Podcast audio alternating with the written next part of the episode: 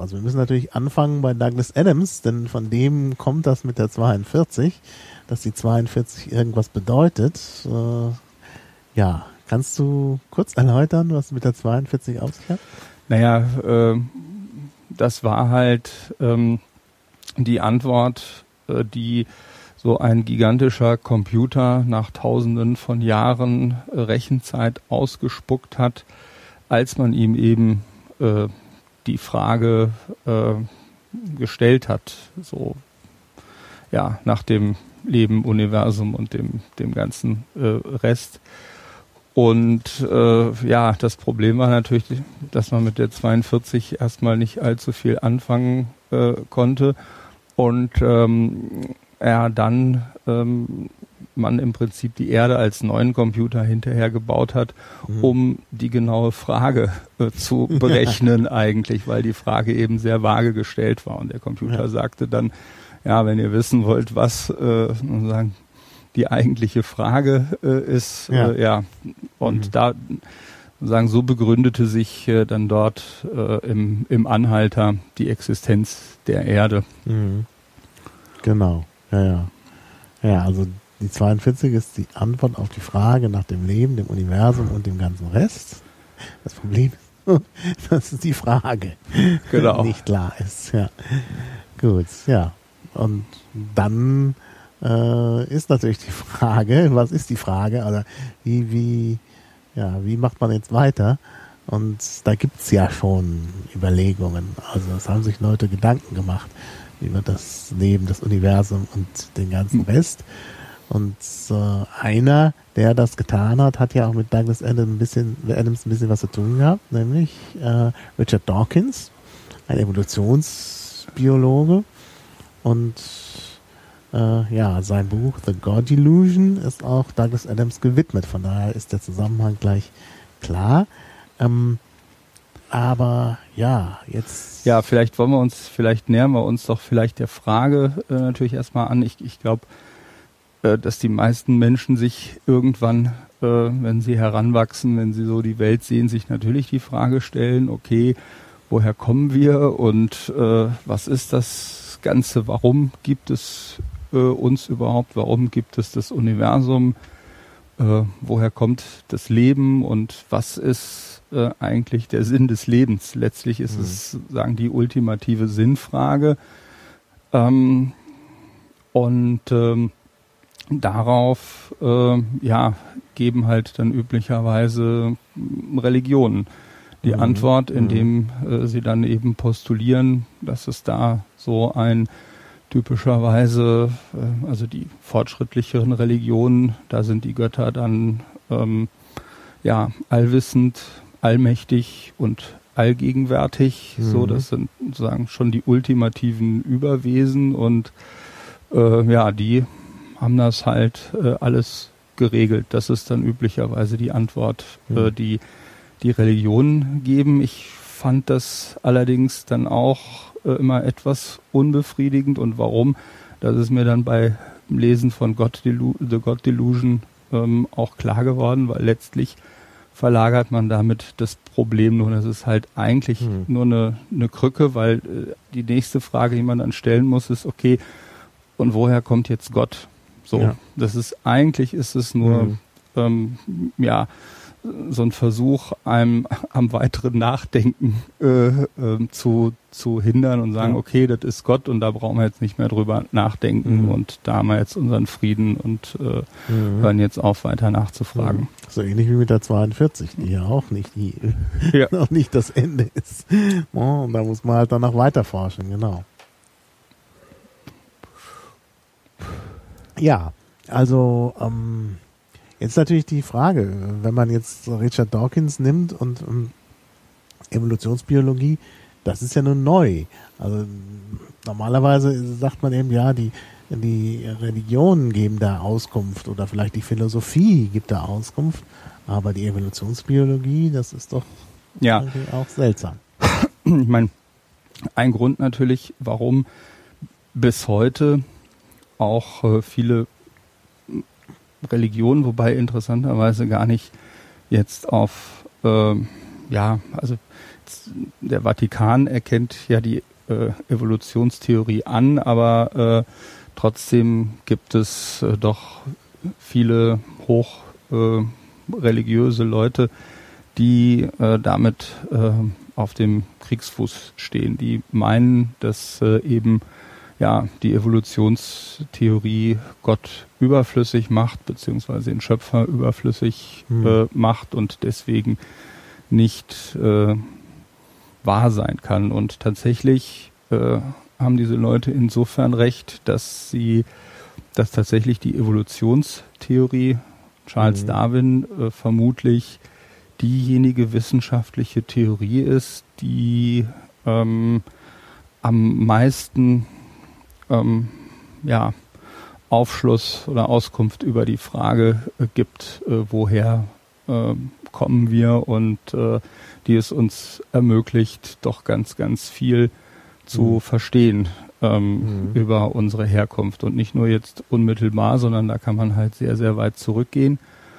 Ähm, ein Problem allerdings ist, dass äh, vermutlich die ähm, Evolutionstheorie auch diejenige wissenschaftliche Theorie ist, die äh, um die sich die meisten Missverständnisse mhm. ranken. Und da war eben äh, wiederum Dawkins mit seinem Selfish äh, Gene äh, so der Augenöffner, äh, der da in meiner Vorstellung zumindest und vermutlich auch bei vielen anderen sehr viel gerade gerückt hat an den Missverständnissen. Und von daher war jetzt die äh, Idee, ähm, ja, ähm, letztlich äh, uns so ein bisschen äh, an äh, insbesondere das Selfish Gene äh, entlang zu hangeln, aber auch, auch Gott Delusion, um ähm, ja da vielleicht das eine oder andere zu erklären und zurechtzurücken.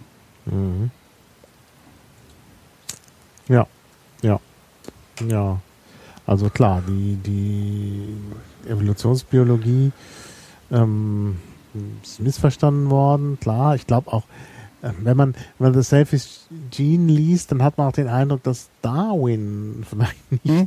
die gesamte Bandbreite, also ja. nicht überblickt hat, was seine Idee eigentlich äh, sagt und wie, wo man eigentlich hingehen muss. Ja, ja, es ja? ist, es ist, äh, es hat sehr lange tatsächlich gedauert, äh, bis man wirklich die Tragweite dessen verstanden hat und hm. auch verstanden hat, die ganzen Mechanismen, wie sie funktionieren. Hm. Es gibt eine sehr, äh, dazu eine sehr interessante äh, Sache, die mich sehr beeindruckt hat und mich im Nachhinein auch wütend auf meine, meinen Schulunterricht, meinen hm. Biologieunterricht gemacht hat.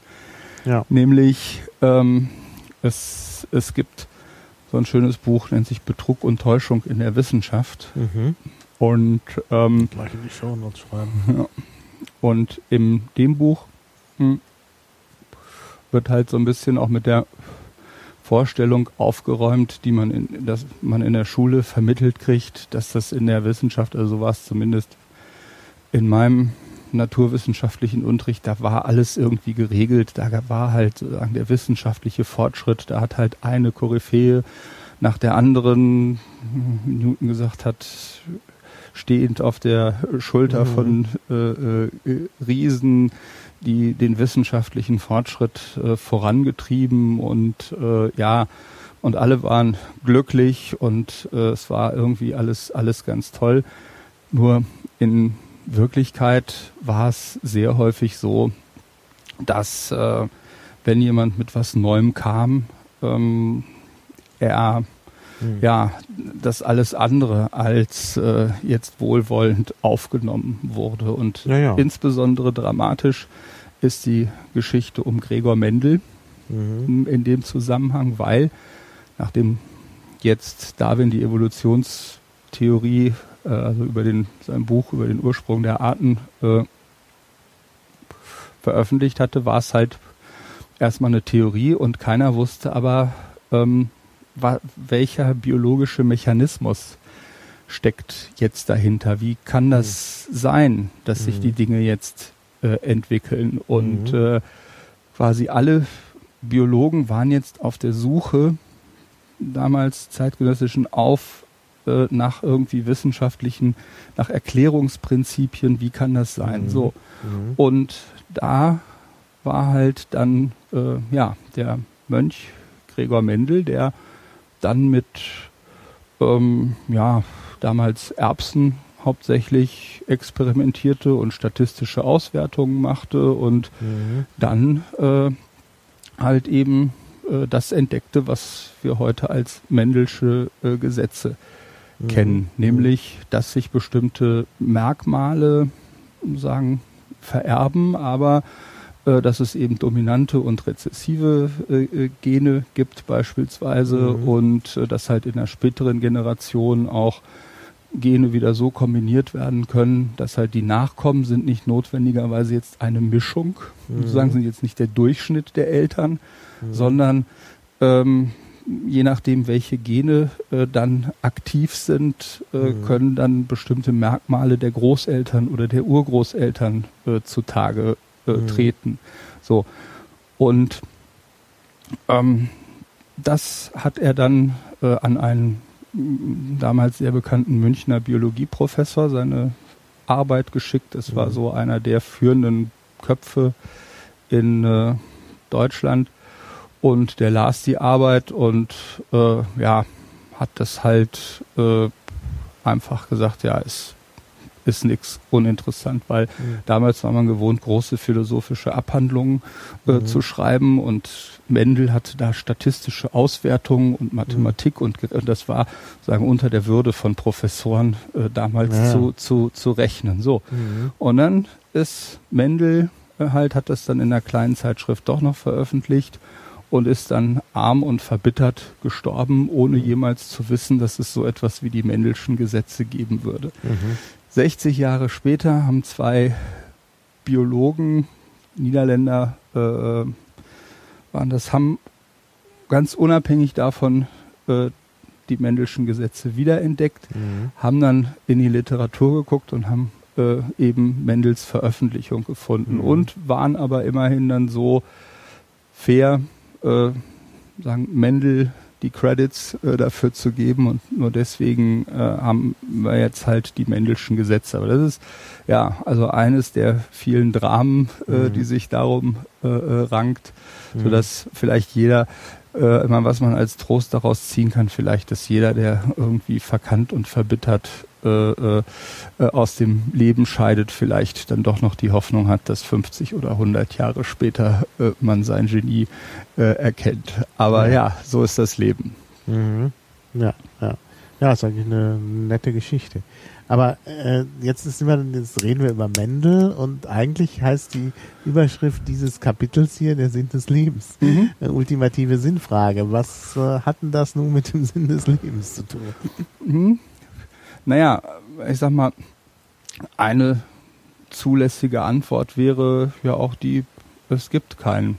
Mhm. Also es steht jetzt auch nirgendwo geschrieben, dass jetzt äh, unsere Existenz einen ultimativen Sinn haben muss. Hm. Äh, so natürlich hätten wir das vielleicht gerne, aber selbst sagen die ähm, so unbefriedigend das vielleicht sein mag, es kann Hm. halt schlichtweg einfach sein, dass wir einfach nur existieren Hm. und es da ähm, für Gründe gibt, aber äh, jetzt eben nicht äh, notwendigerweise einen unmittelbaren Sinn und diese Gründe zumindest und der, der Weg, äh, Mhm. wie wir äh, ja jetzt wie sich der Mensch und die menschliche Mhm. Intelligenz und so weiter entwickelt hat, das äh, zeigt halt die Evolutionstheorie äh, ganz, ganz gut auf und da können wir zumindest bis zur Entstehung des Lebens äh, auf Mhm. dem Planeten Erde zurückgehen. Mhm. Wenn wir dann weiter zurück wollen, bis zum äh, Urknall, äh, können wir zumindest äh, schon mal diesen Weg, also die Entstehung des Lebens oder das, äh, das Prinzip, was ja hinter der Evolutionstheorie steckt, ist, dass aus ganz einfachen Dingen, dass Mhm. aus zufälligen Prozessen, wenn sie denn nur häufig Mhm. genug stattfinden, Mhm.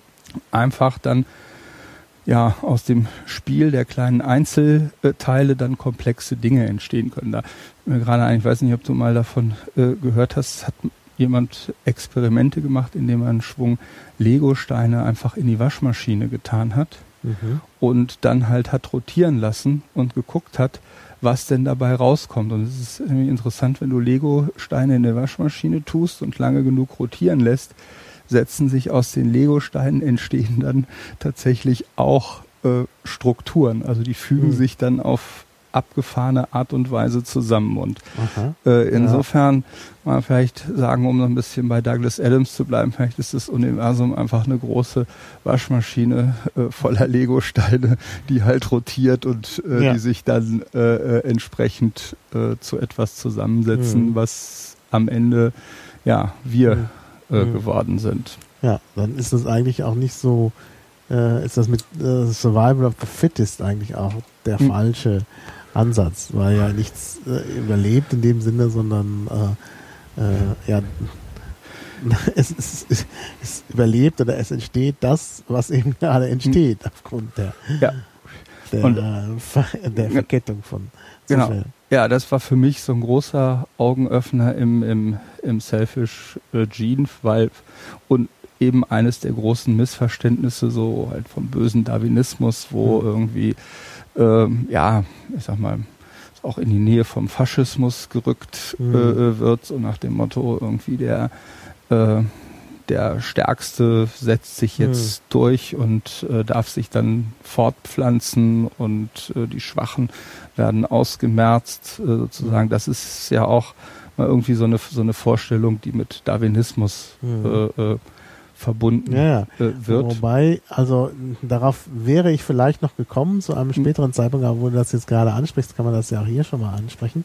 Äh, es ist wohl tatsächlich so gewesen, äh, dass äh, es durchaus ähm, Intellektuelle gab, die äh, im, in der Zeit des Nationalsozialismus äh, Gefallen an den mhm äh, ja, eugenetischen Programmen mhm. ähm, der Nazis hatten, weil sie das tatsächlich eben auch mit solchen äh, biologischen Vorstellungen verbunden haben.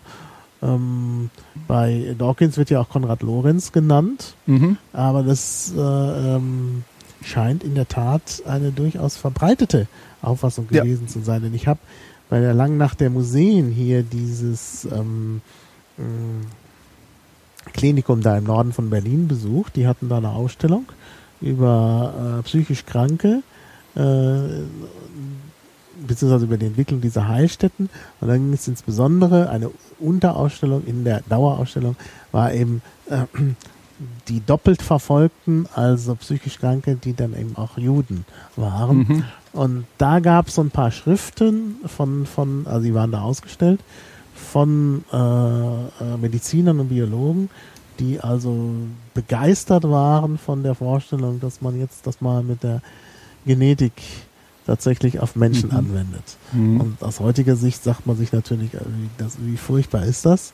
Ja, ähm, ja, aber in der Tat könnte man ja jetzt der Genetik vorwerfen, dass sie da in irgendeiner Weise Dinge lehrt, die dann Leute bewegen, ähm, mhm solche ja. Ideen zu haben. Genau, es ist, wenn man und tatsächlich aber, um das halt jetzt vielleicht ein bisschen aufzulösen oder zu erklären, ähm, warum äh, dem eben nicht so ist, ist, dass äh, bei Dawkins äh, ganz klar rauskommt, dass sagen der Wettbewerb zwischen jetzt nicht zwischen Individuen mhm. stattfindet, sondern genau. zwischen eben einzelnen Genen. Und Gene sind dann dort so definiert, dass es sich halt um ja, Abschnitte oder, oder Teile des Erbguts handelt, um Teile der Erbinformation, die in irgendeiner Weise ähm,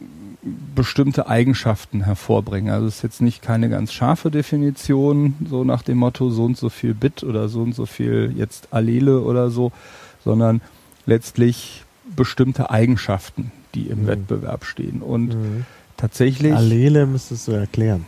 Mhm. Beziehungsweise ich kann das hier auch. Ja, komm mal. Ja. Mhm. Oder kommt noch. Ja, ja. Mhm. Ähm, gut, ich weiß jetzt nicht, ob wir, ob wir wirklich äh, ähm, jetzt äh, äh so, so tief äh, jetzt in äh, ja äh, weil es ist es ist eigentlich spielt es äh, spielt es für das Verständnis jetzt äh, auch nicht nicht ganz so die die die Rolle, sondern wichtig ist einfach nur äh, sagen die Definition ein Gen ist etwas, was in irgendeiner Weise ähm, ja ähm, eine, eine Eigenschaft eines äh, äh, ja, Individuums dann am Ende ausmacht. Und, mhm. ähm, und da äh, ist es eben so, äh, man vielleicht etwas äh, salopp und vulgär äh, sagen, die Gene scheißen eigentlich auf das Individuum. Das ist ihnen ja. vollkommen, also das, das eins, das Individuum äh, äh, ja, ist den Genen komplett egal. Ähm, naja gut, also mein, mein, das ist ja das Überlebensmutterschiff. Also es ist ähm, ja sozusagen das, äh, die Gene sind ja wieder zum Raumschiff da. Ähm, ja, natürlich ist es sozusagen der, der, der Träger, aber ob äh, der Träger jetzt glücklich äh, ist oder als mhm. Individuum also wenn Gene andere Möglichkeiten finden, sich mhm. zu verbreiten, sind sie jederzeit bereit, mhm. ähm, sagen den, den Träger der Gene, Gene, wenn es irgendwie nützt, äh, auch zu opfern. Also das ja, sieht man, ja. was weiß ich, jetzt bei irgendwie, keine Ahnung, Gottesanbetern oder bestimmten genau. äh, äh, mhm. Spinnenarten, wo das, äh, ja, wo das Männchen äh, dann äh, direkt ja nach dem Fortpflanzungsakt äh, getötet und verspeist ja. wird, wo ja. der Nutzen sozusagen des Männchens, äh, nachdem es seine Arbeit getan hat, als Nahrungsmittel ein größerer ist, äh, mhm. so dass ja, ja, das das sind so so verschiedene Beispiele mhm. und ähm, wenn und letztendlich die Tatsache äh, auch, dass wir altern und sterben, dass wir so ein mhm. eingebautes äh, mhm. Verfallsdatum haben, ist auch etwas, mhm. ähm, das äh, ja machen die Gene so, sozusagen äh, aus Eigeninteresse und nicht also zu unserem Interesse. So mhm. wenn wenn ähm, weil wenn es jetzt sagen im Interesse des Individuums wäre, dann müssten wir ja äh, wäre es ja besser, wenn wir hm. älter, äh, länger leben mhm. äh, äh würden und mhm. äh, ja. Mhm. Ähm, ja. Aber da gibt es eben auch ganz gute äh, Gründe, warum ähm, es evolutionär für die Gene vorteilhaft war, quasi ähm, von Generation zu Generation durch so eine Art genetischen Flaschenhals äh, mhm. zu hüpfen und äh, immer wieder einen frischen Organismus äh, sich zu bauen, der sich mhm. dann fortpflanzt und dann aber stirbt und, und, und mhm. verfällt. Ja. Warum, hm. warum eigentlich? Denn ich meine, man könnte ja auch sagen, naja, die Gene hätten ja auch guten, über, eine gute Überlebenschance, wenn sie sich immer exakt kopieren.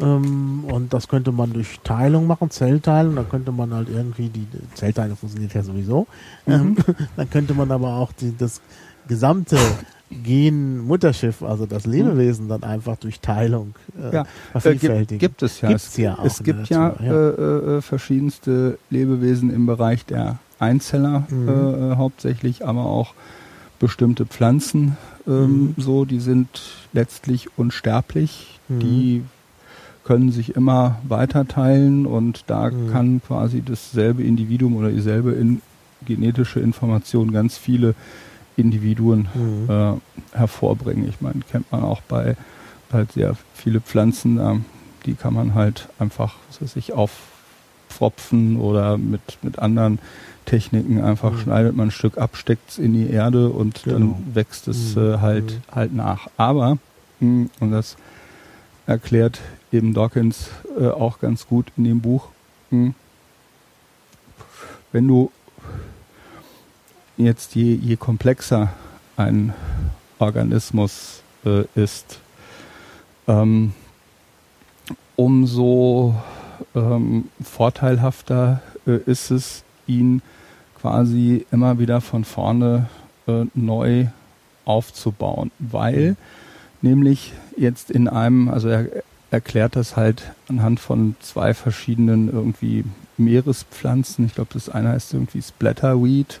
Mhm. Äh, da ist es so, dass halt jedes einzelne Stück, was irgendwie abbricht, sich äh, entsprechend einfach ähm, ja, weiterlebt und das andere ist eins, was durch so einen Zyklus geht, Samen und dann entstehen komplette Individuen. Der Unterschied ist halt der, dass wenn du jetzt eine positive Mutation hast, etwas, eine nützliche Mutation und du bringst jetzt daraus ein komplettes Lebewesen wieder hervor, dann tragen alle Zellen dieses Lebewesens äh, diese Mutation in mhm. sich. Mhm. Während äh, in dem anderen Fall, wenn es sich nur um eine Zelle handelt, ist es halt nur eine Zelle äh, unter ähm, ganz, ganz vielen, sodass mhm. äh, du das ist zwar okay, wenn es sich um einfache Organismen handelt, aber wenn du jetzt überlegst, so ein menschlicher Organismus, wie spezialisiert mhm. die einzelnen Zellen ja. äh, auch äh, dann sind, du ja mit mit äh, unseren ganzen Organen und und und Augen und Gehirn und so weiter, das wäre halt unmöglich, einen so komplexen, dass so ein komplexer Bauplan äh, entsteht. Ähm, wenn nur einzelne Zellen äh, immer wieder, äh, weil die können sich dann nicht spezialisieren. Das heißt, die äh, äh nur wenn du durch diesen Flaschenhals schlüpfst, kannst du äh, Organismen bauen äh, mhm. mit vielen spezialisierten Zellen, die gemeinsam zusammenarbeiten. Mhm. Das ist, mhm. sagen, der Hintergrund, warum unsere Gene, sagen uns nach, weiß ich nicht, 60, 70, 90 Jahren äh, oder so opfern, mhm. ähm, um was Neues hervorzubringen. Ja, ja, ja. Mhm. Genau, ja.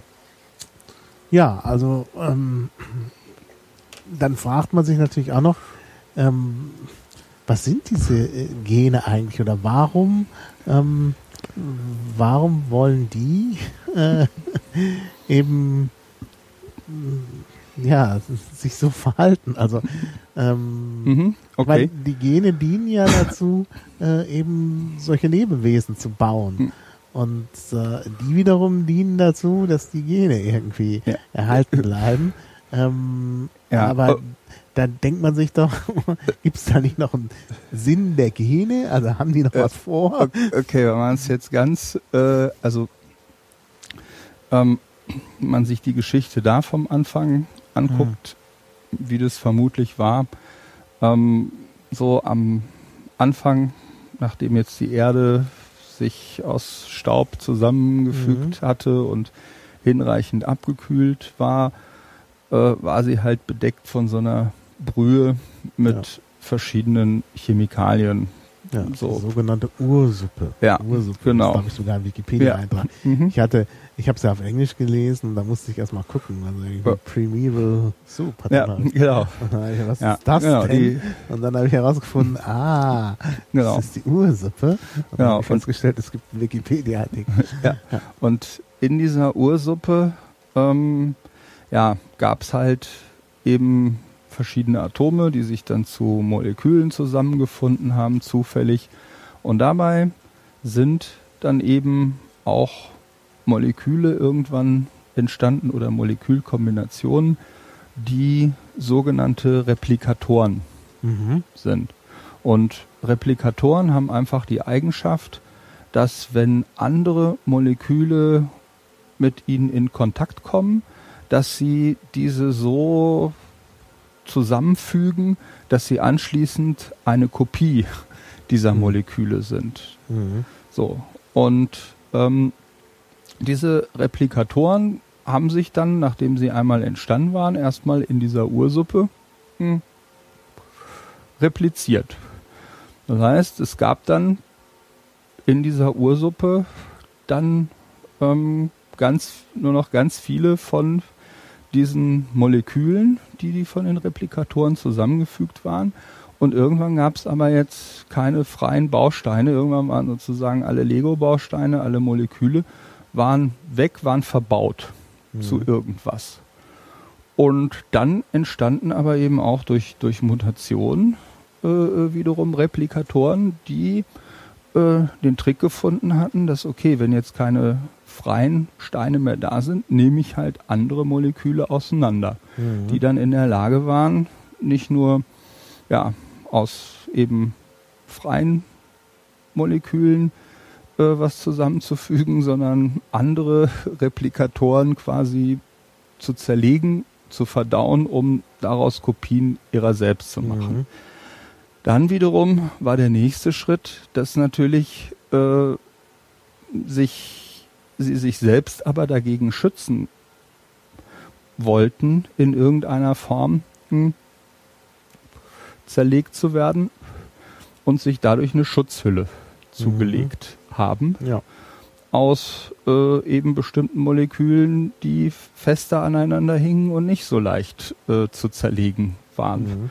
Und äh, diese Hülle war dann äh, der Schutz für den eigentlichen Replikator mhm. und äh, so ging das halt äh, immer ähm, weiter, bis ja, man hat dann eben komplexe Zellen mhm. hatte, die äh, ja, Material austauschen. Natürlich muss diese Zellmembran dann durchlässig mhm. sein und, und, und. Ja, und dann kam eben ähm, der nächste Schritt. Hm. Oh, da kam dann noch irgendwann der Trick, äh, Sonnenlicht umzuwandeln, also Photosynthese mhm. äh, irgendwann äh, wurde die quasi erfunden äh, mhm. von den Replikatoren. Mhm. die haben dann ja die ganze Erde, Atmosphäre und so äh, umgebaut und äh, im Prinzip das ganze CO2, mhm. also ähm, ja, aus der Atmosphäre geholt und die mit diesem giftigen Sauerstoff angereichert, ja. woraufhin dann wieder Organismen äh, entstanden, die halt äh, das Umgekehrte gemacht haben, nämlich dann äh, wiederum wieder, diese äh, ja mit Hilfe von Sauerstoff äh, äh, wiederum äh, ähm, diese ja das was wir heute Pflanzen äh, nennen mhm. wiederum zu verbrennen und zu zerstören und mhm. das wieder darin so ja und so kann man halt äh, ähm, Mhm. So hat halt äh, irgendwie dann die Evolution Stück für Stück, ich meine, es hat wirklich sehr, sehr lange gedauert, mhm. äh, dann eben immer komplexere ähm, ja, Lebewesen äh, hervorgebracht und praktisch alles, was wir heute äh, an Tier- und Pflanzenwelt und äh, mhm. sonst noch so äh, sehen, da können wir halt mit Hilfe der Evolutionstheorie diesen Ursprung äh, ganz gut mhm. erkennen. Mhm. Und was jetzt äh, sagen, das sind das nächste äh, interessante Kapitel für mhm. mich war, war das, das ganze Thema mit den äh, evolutionär stabilen Strategien. Warum gibt es mhm. Männer und Frauen zum Beispiel? Ja. Ist dort äh, mhm. Mhm. auch äh, wunderbar hm, erklärt. Und ähm, ja, ähm, ich meine, du hast das Buch auch ja. äh, gelesen. Vielleicht, äh, weiß ich nicht, ja. magst du vielleicht eine der ja. Fragen jetzt äh, genau, also beantworten? Also, das mit den, ja. Ja, also warum gibt es diese diese äh, äh, Strategien, äh, die dann eben stabil sind? Das ist eben die die die Frage.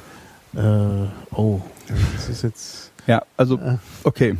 Erklär du mal. Folge, weil, weil ich habe ja, ich habe es jetzt zweimal schon ja. äh, gelesen und auch mehrfach äh, mhm. erklärt und gut die ganz simple, ähm, also womit er anfängt in der Natur ist es natürlich wesentlich komplizierter, aber äh, sagen als erste, ich sag mal einfache Erklärung ist es so, ähm, er mh, hm, postuliert da so Organismen ähm, die halt unterschiedlichen Charakter haben. Die einen äh, sind sagen die Organismen, äh, die mit dem falkenhaften äh, Charakter. Ah ja, the hawk ja, and the hawkish, genau. Äh, genau. Und genau. die anderen äh, äh, sind Jetzt die Tauben. Ja? Hawk and dove. Mhm. Ja. Mhm.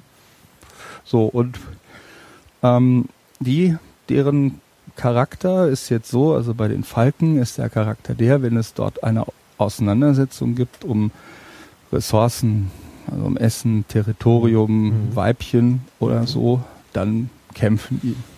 Ja. So.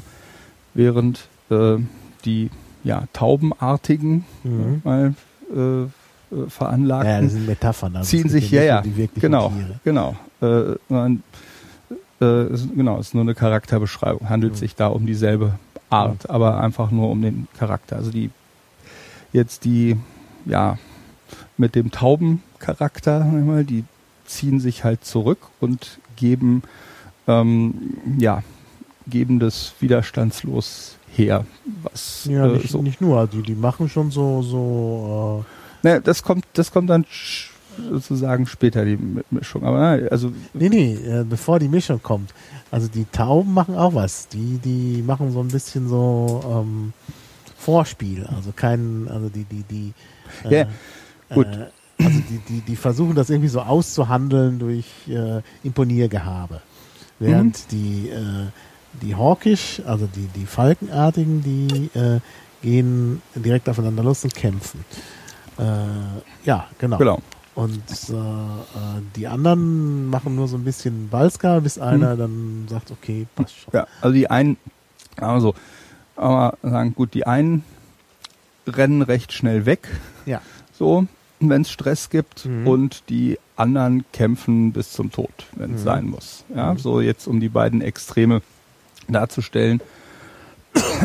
Jetzt ist aber das Interessante, jetzt will man jetzt denken, okay, ähm, die sozusagen, dass, dass jetzt eigentlich die Kämpfer ja irgendwie den Vorteil haben müssten, weil die kriegen halt alles äh, und die, die weglaufen, ähm, so, ja, ähm, die sind halt am Arsch. Äh, Ja. So, aber tatsächlich Mhm. ähm, es ist so, ähm, wenn man das jetzt mathematisch äh, durchspielt, dass natürlich jetzt im, an, in einer Population gibt es Mhm. jetzt was weiß ich, das Verhältnis halbe halbe oder äh, dann ist es so, je mehr jetzt die Friedlichen Mhm. verdrängt werden, umso wahrscheinlicher ist es, äh, dass jetzt zwei kämpferische aufeinandertreffen und dann, weil keiner nachgibt, sozusagen bis zur Mhm. Erschöpfung oder äh, bis sie nicht mehr können, halt Mhm. kämpfen Mhm. und dadurch natürlich äh, ja, Verletzungen äh, Mhm. davontragen, äh, das kostet Energie, Ja, das, ja, das genau. Kämpfen und so weiter. Das Ja. heißt, sie haben irgendwann ab einer bestimmten Populationszahl von jetzt Kämpfern, haben Mhm. diejenigen, die friedlich sind, tatsächlich den Vorteil, äh, Mhm. weil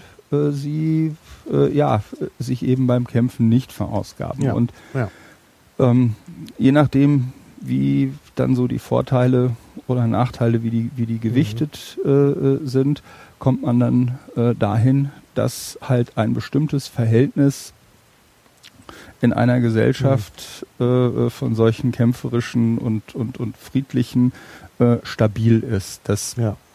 ist, ähm, und während umgekehrt diese Strategie kämpferisch oder diese Strategie immer friedlich äh, ist halt keine sogenannte evolutionär stabile Ja. Strategie, Mhm. was man sich ganz gut veranschaulichen kann.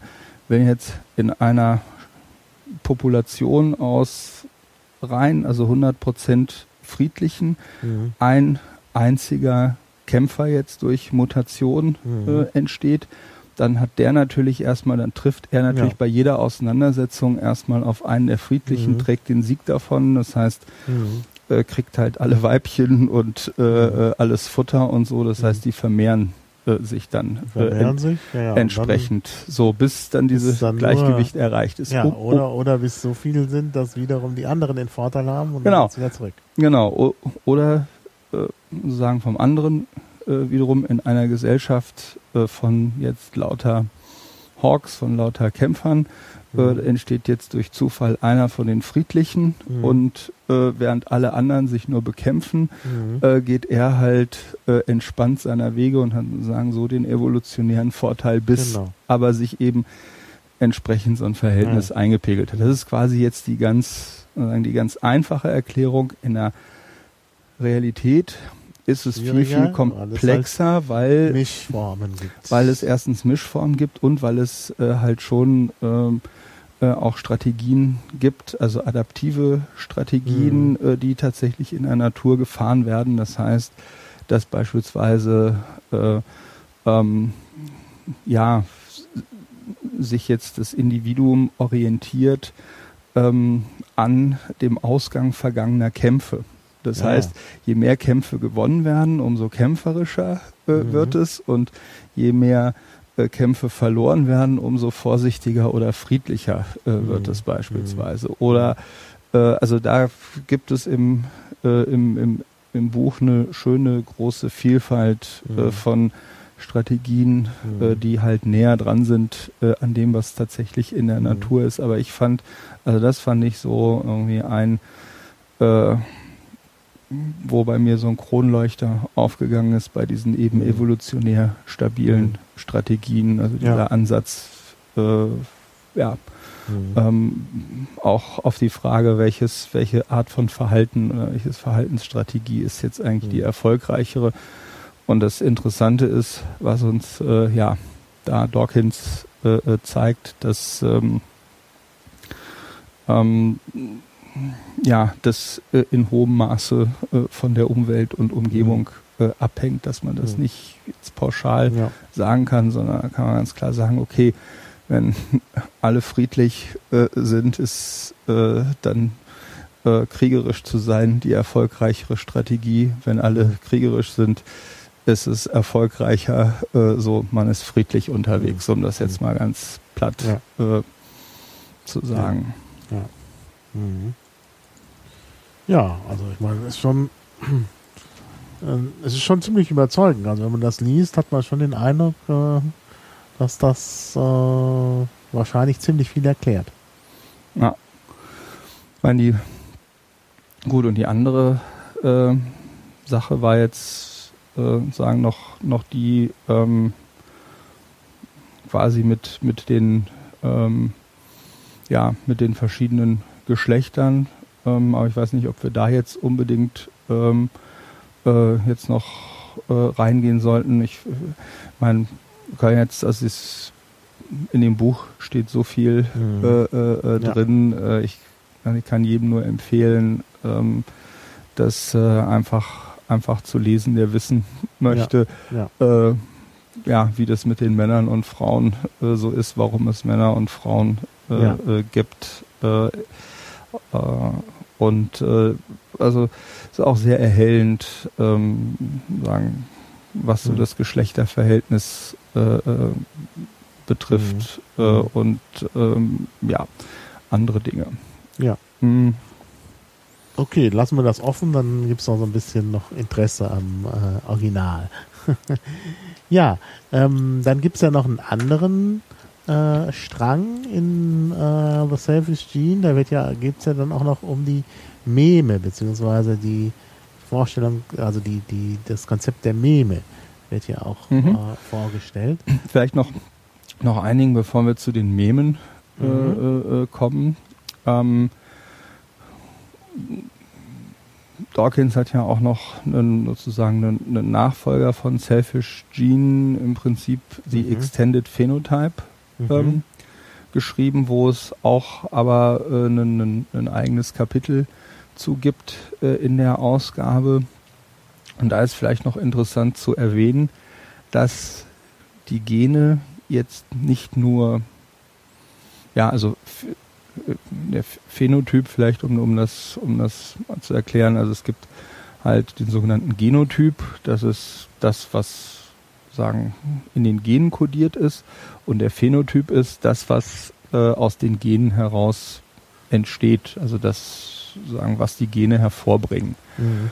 Und da äh, ist es eben so, dass ähm, ja die Gene jetzt nicht nur unmittelbar den Zellhaufen hervorbringen, aus dem wir bestehen, ähm, sondern auch bestimmte Verhaltensweisen, äh, mit denen ein äh, ja, Organismus dann äh, seine Umgebung verändert.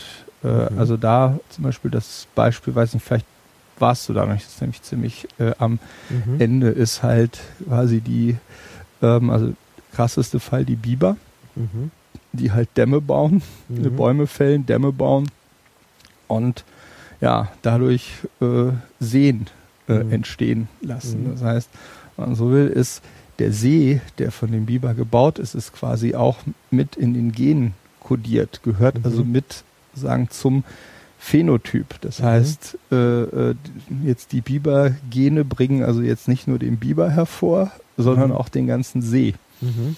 So. Ah, ja. Und da gibt es eben ganz, ganz viele Beispiele. Äh, man sagt, okay, die Gene nutzen jetzt nicht nur äh, den Körper, sondern gehen eben äh, deutlich darüber hinaus mhm. äh, in ihre äh, Umgebung, um die eben zu nutzen und zu verändern, um mhm. äh, so. Also mhm. das fand ich irgendwie jetzt auch noch einen interessanten Punkt. Ja. Und ja, jetzt mit den Memen ähm, war halt äh, dann die Überlegung, weiß gar nicht, das war aber gar nicht, glaube ich, Dawkins. Nee, das war nicht Dawkins, das hat er der, von ja, so eine Frau war das. Von, von, so einer, ja, ich weiß jetzt gar nicht den Namen, aber. Ja, die hat. Das, äh, kann bei der Wikipedia ja, und der ja, Meme nachschauen. Genau. Wird, äh, äh, so jedenfalls ist das mit dem Meme-Idee, dass, dass es bestimmte, jetzt ganz abstrakte Informationen gibt.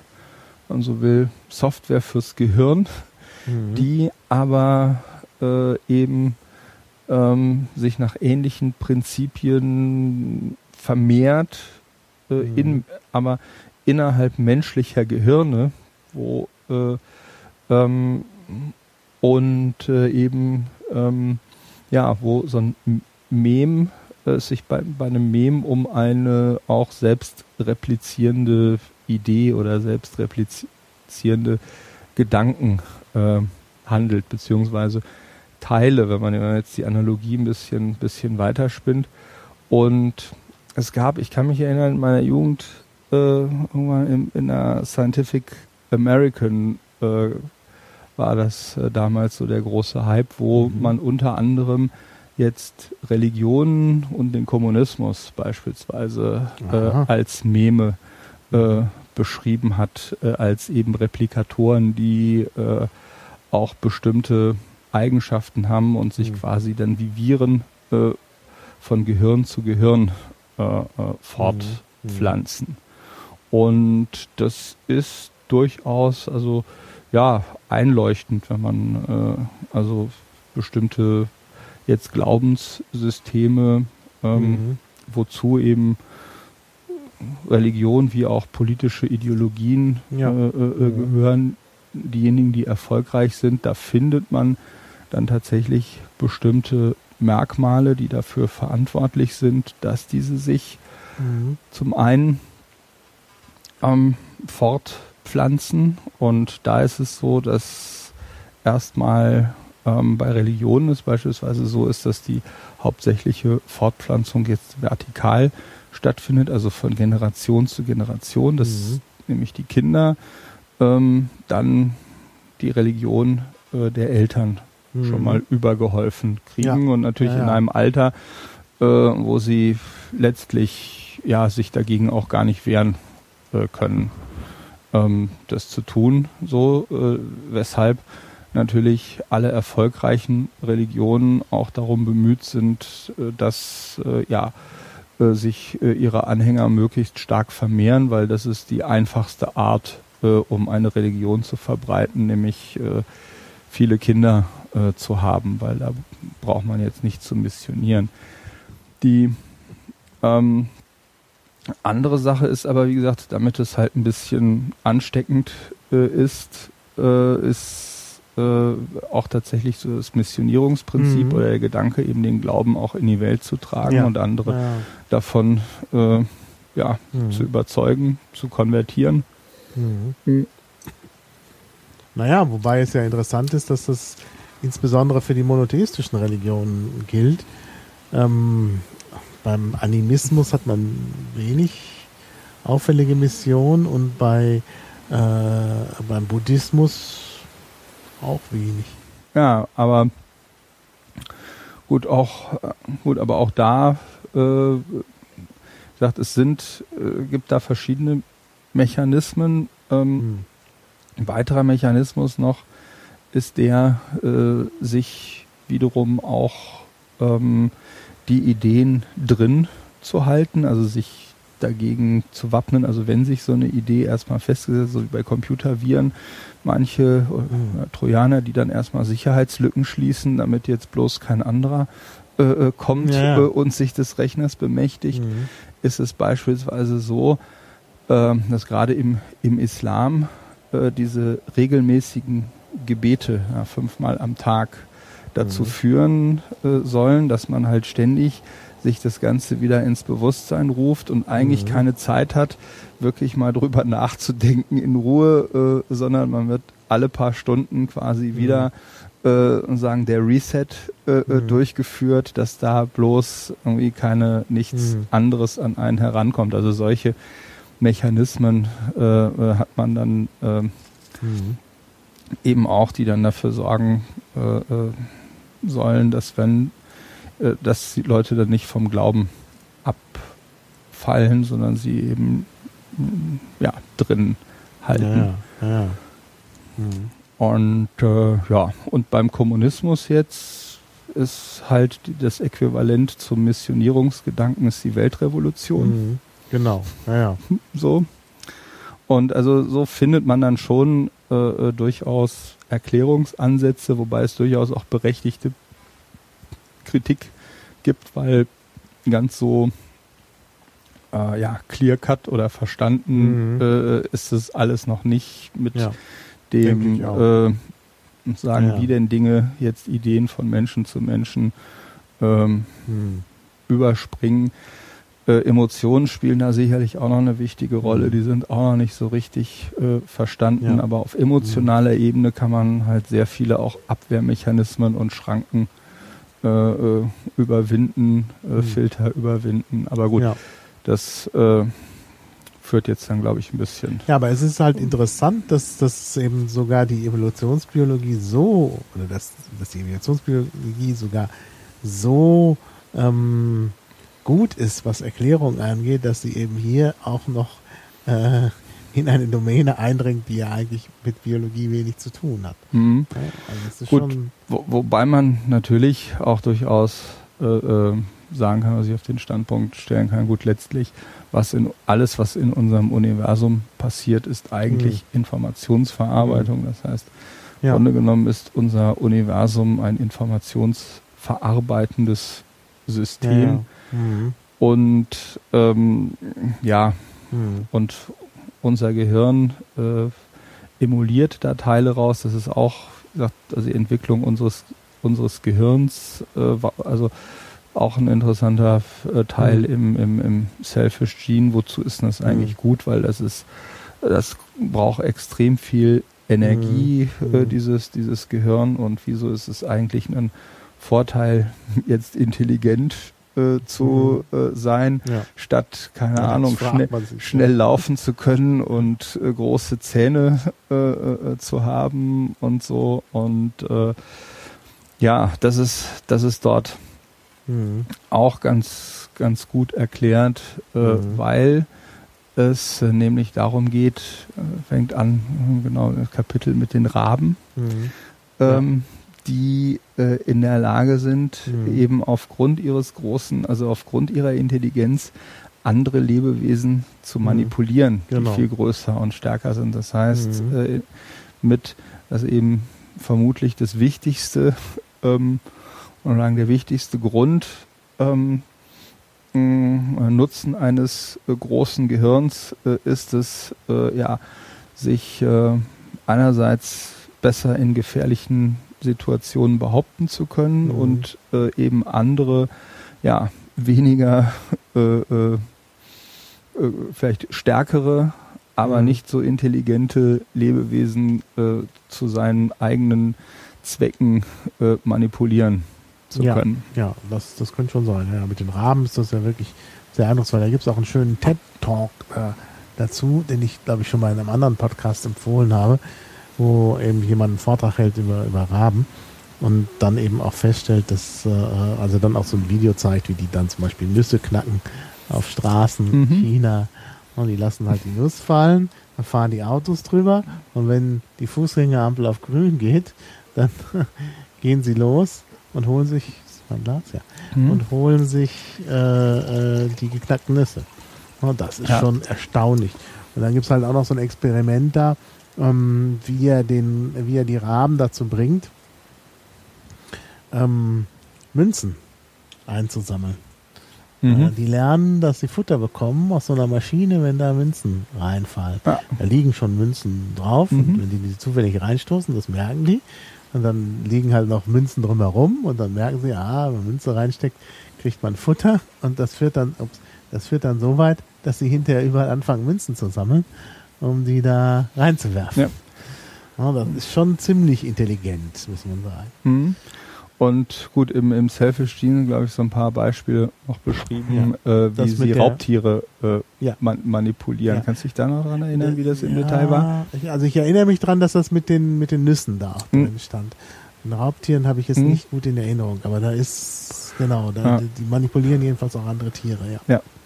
Durch teilweise, ich glaube auch durch Imitation Ja, von genau. Hilferufen Genau, ja, und ja. Äh, äh, solche Dinge bringen sie sie äh, äh, dazu, also Genau. bringen die, sie die, sie zur Nein, die leiten die, die, die Raubtiere zu den Beutetieren. Äh, Beutetieren und Hm. sie selber können dann, äh, Mhm. nein, sie, die Raben können halt die großen Stücke da nicht raustrennen. Mhm. Und äh, die, äh, die anderen Tiere können das und dann Ja. bleibt halt was übrig, was die Raben auch fressen können. Mhm. Ja, das, Ja. das ist schon eindrucksvoll. So, jedenfalls, ja, also gesagt, Informationsverarbeitung. Ähm, ja, ähm, gut, Reli Religion hatten wir jetzt, jetzt Ja. schon gestreift und wir hatten ja Mhm. schon eingangs versprochen, ähm, ein bisschen noch was zu dem Thema und ja schon auch, auch gesagt, dass ich da so ein Mhm. bisschen äh, ja so einen Weg äh, zurückgelegt habe, was so mein Verhältnis äh, zu Religion Mhm. angeht. Mhm. Und äh, hm, wo du mich genau ja, ich habe auf die, diese Breipot, genau, diese genau, Geschichte. Da ja. warst du irgendwie so der Mystiker. Hm, Ja, Mystiker. Ja, na, sagen wir so, ich hatte, ich hatte irgendwann in jungen Jahren, also so mit 25 oder Mhm. so, hatte ich halt äh, mal äh, ja so etwas erlebt, was man eine Epiphanie mhm. äh, nennt. Also das musst du jetzt mal erklären. Mhm. Also das Wort Mhm. haben wahrscheinlich die Hörer Mhm. oder viele Mhm. Hörer noch nicht gehört. Ja, also ich kann es gut vielleicht mal beschreiben, was ich äh, dort gespürt äh, habe, nämlich so das, das Gefühl, irgendwie, also ein tiefes Glücksgefühl, ähm, das Gefühl, mit dem Universum äh, eins äh, zu sein, mich so unglaublich aufgehoben gefühlt, frei von äh, aller Angst und äh, ja, ich hatte das Gefühl in dem Moment, äh, sagen, alles zu verstehen, quasi, ich habe mich, Mhm. so willst, kurzzeitig für ein paar Minuten gefühlt wie Gott oder wie äh, sein Bruder oder äh, weiß ich Mhm. nicht, in der, ja, also eigentlich so ein, so ein, so ein, so ein sehr beeindruckendes ähm, eben, eben Erlebnis von, ja, also ein spirituelles äh, Wie Erlebnis. kam das? Einfach. Hm. Drogenkonsum? Oder? Der spielte auch eine Rolle, Mhm. äh, äh, sicherlich äh, dabei, aber äh, wie gesagt, da das nur einmal in meinem Leben jetzt passiert ist, war es sicherlich irgendwie so eine Konstellation, wo Dinge, viele Dinge zusammengekommen äh, Mhm. sind. Ich, ich habe ein paar Joints auch geraucht, aber das, äh, weder dav davor noch danach äh, äh, hat das jemals eine Epiphanie bei mir ausgelöst. Insofern ist es jetzt nicht äh, irgendwie jetzt unbedingt das Rezept, sondern das, ja, Mhm. ja das passiert halt äh, dem einen oder anderen und warum äh, ist halt ja nicht, nicht ganz so klar. Man kann das sicherlich erreichen, auch durch Meditation äh, und, und andere Dinge durch, ja, äh, jedenfalls äh, war das, äh, das war halt so ein Erlebnis, wo ich danach äh, einfach das Gefühl hatte, ja, man hatte zwar mit jetzt mit dem mit Kirchen nicht so viel am Hut, aber äh, war dadurch eher, was man so in der in der, Katali äh, in der Katalogisierung des Glaubens, so wie das auch in auch Dawkins äh, dort macht vom Theisten, der äh, eben an einen Schöpfergott glaubt, der sich aktiv, äh, der aktiv unsere Geschicke lenkt und gestaltet, über den Deisten, der glaubt einfach äh, zwar an den Schöpfer, aber der Schöpfer hat halt die Schöpfung einmal gemacht und seitdem läuft sie dann äh, einfach. Er hat halt zwar quasi gewisse Vorausschauen, aber der mischt sich halt nicht ein äh, über dann den Pantheisten, mh, mhm. mh, der halt jetzt nicht unbedingt an den personifizierten Gott, sondern an ein göttliches Prinzip glaubt, so und da befand ich mich halt, glaube ich, mehr so nach meiner Epiphanie äh, so äh, in diesem Zustand göttliches Prinzip und habe halt dann aber Gott äh, im Prinzip als hervorragende Metapher gesehen, weil mhm. Ähm, wenn man sich überlegt, wenn jetzt sagen Gott ähm, so ein extrem komplexes, nicht zu verstehendes Wesen äh, ist, ähm, mhm. dann ist die beste Annäherung eigentlich, äh, also das kom komplexeste, was wir kennen, ist halt der Mensch. Mhm. So. Und mhm. deswegen ist es jetzt äh, so ein dieses göttliche Prinzip zu personifizieren, ist jetzt gar nicht so doof, weil äh, ja, sagt, und da kann man halt äh, eben ähm, dann viel besser auch andere Dinge drumherum bauen und, und knüpfen und sagen an und es ist sicherlich, also da kann man dann zum Beispiel die Liebe, also es ist sicherlich viel einfacher, ähm, irgendwie etwas Personifiziertes zu lieben, als jetzt ein abstraktes Prinzip oder so. Da kommt halt die emotionale Ebene noch mit, mit rein. Ja, mhm. das hat mich dann halt irgendwie, sagen, viele, viele Jahre begleitet, so dieser, also ja, war ich halt quasi Pantheist mit schon, da ist irgendwie irgendwie wie so ein übernatürliches mhm. Prinzip, was wir nicht verstehen und was aber schon, also irgendwas Göttliches äh, mhm. äh, jedenfalls. Hm. Und dann muss ich sagen, ja, war tatsächlich äh, hier Dawkins äh, mit God Delusion, war dann schon so ein Augenöffner, der mich dann äh, tatsächlich äh, erstmal, mhm. äh, wodurch ich wirklich zum. Atheisten beziehungsweise sogar Antitheisten geworden bin, wo ich dachte, oh mein Gott, mhm. äh, wie furchtbar ist das denn äh, ja, mit der äh, Religion? Also er hat da so wirklich ganz krasse mhm. Statistiken, so wo, was weiß ich, äh, eben Menschen, die an einen personifizierten Gott glauben, der, der halt eingreift. Also so dieses Beispiel, diese ja, äh, amerikanischen Evangelien, äh, ja, aber sicherlich auch Evangelikalen. Ja, Evangelikalen, äh, mh, hm, hm. mh, ja. die, dass die ja ähm, schlechter, also äh, mit, äh, also grausamer mit Tieren umgehen. Mhm. Ähm, sich äh, ja, Frauen gegenüber mhm. ähm, ja. abfälliger mhm. äh, verhalten, äh, größeres, also Anhänger der Todesstrafe mhm. sind, ja, mhm. äh, Verständnis, mehr Verständnis für Völkermord äh, mhm. äh, haben und, und, und. Also so eine lange Reihe eigentlich von Charaktereigenschaften, äh, die mir zumindest äh, ja, äh, zuwider sind. So. Mhm. Und äh, gut, die Frage, die er so ein bisschen offen gelassen hat, ist die jetzt von Ursache und äh, Wirkung. Also ist es, mhm.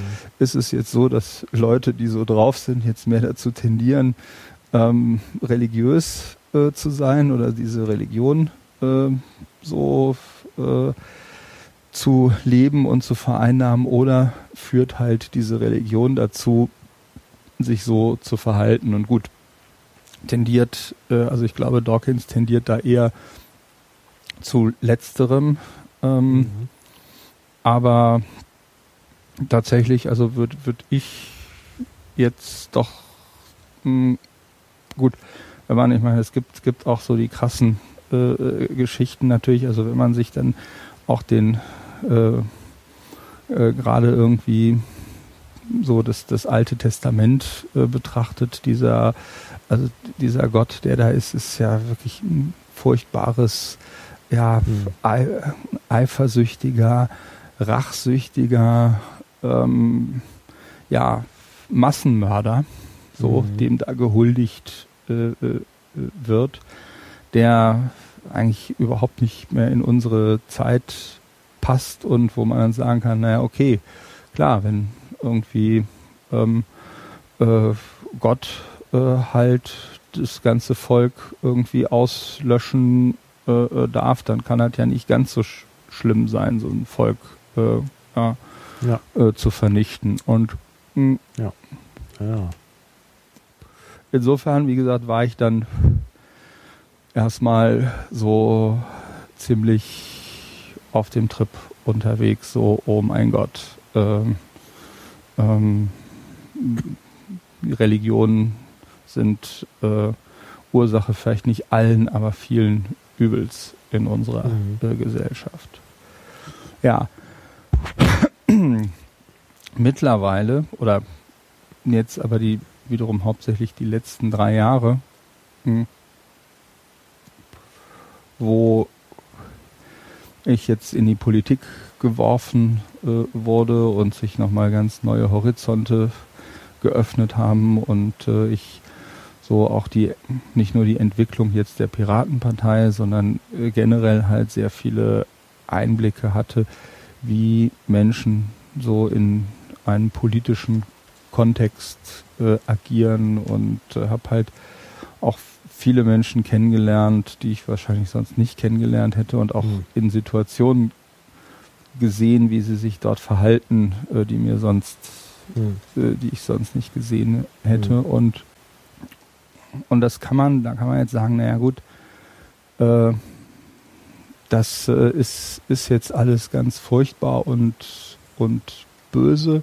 Nur wenn man sich dann fragt, okay, was ist denn die Alternative äh, eigentlich dazu? Mhm. Und da ist mir halt klar geworden, dass es vermutlich, äh, genau, dann kommt noch, kommt nämlich noch hinzu, mh, hm,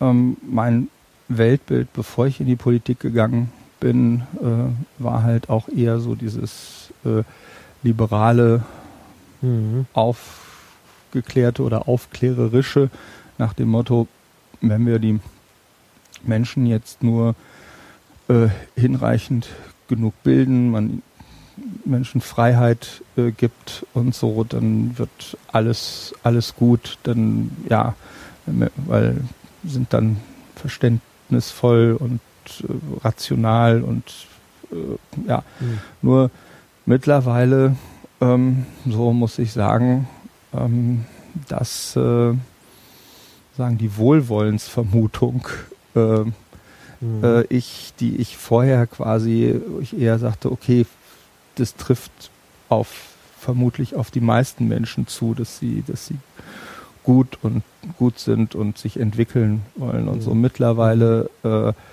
muss ich sagen, ist das äh, leider eine unrealistische äh, Einschätzung, sondern ähm, äh, was ich einfach erlebt habe, ist, äh, dass es eben sehr, sehr viele Menschen gibt, die einfach gar nicht in der Lage sind, sich in andere hineinzuversetzen, das auch gar nicht wollen, die sich nicht weiterentwickeln äh, mhm. äh, wollen, die halt ja einfach in ihrer Persönlichkeitsentwicklung an irgendeinem Punkt im Leben dann stehen bleiben und aus welchen Gründen auch immer sich einfach nicht weiterentwickeln, sich nicht weiterentwickeln äh, äh, wollen und ähm, man denen das vielleicht auch gar nicht vorwerfen kann. Also ich meine das jetzt nicht irgendwie abfällig oder abschätzen, sondern es ist halt nun mal die Realität, klingt jetzt vielleicht auch ein bisschen aber äh, äh komisch, aber ähm, es ist nun mal so, dass äh, so die Hälfte der Menschen einen Intelligenzquotienten von unter 100 hat. Mhm. So, das sagt jetzt nichts äh, jetzt darüber aus, äh, ja, wie gesagt, ist sowieso nicht, nicht der Maß aller Dinge, aber egal welchen Parameter man jetzt, jetzt nimmt, mhm. ähm, du hast halt sehr unterschiedliche Menschen und mhm. äh, ich bin mittlerweile eben nicht mehr der Meinung, dass äh, irgendwie äh, alle Menschen gut sind äh, und äh, sondern mhm. ja oder sondern so und da ist natürlich die Frage okay wie aber wie kriegt man das jetzt hin jetzt irgendwie trotzdem in der Gemeinschaft zusammenzuleben, wenn die Menschen mhm. doch unterschiedlich sind, auch unterschiedlich veranlagt und entwickelt. Und da mhm. ist, hat Religion, muss man einfach sagen, hat dort Mechanismen entwickelt, mhm.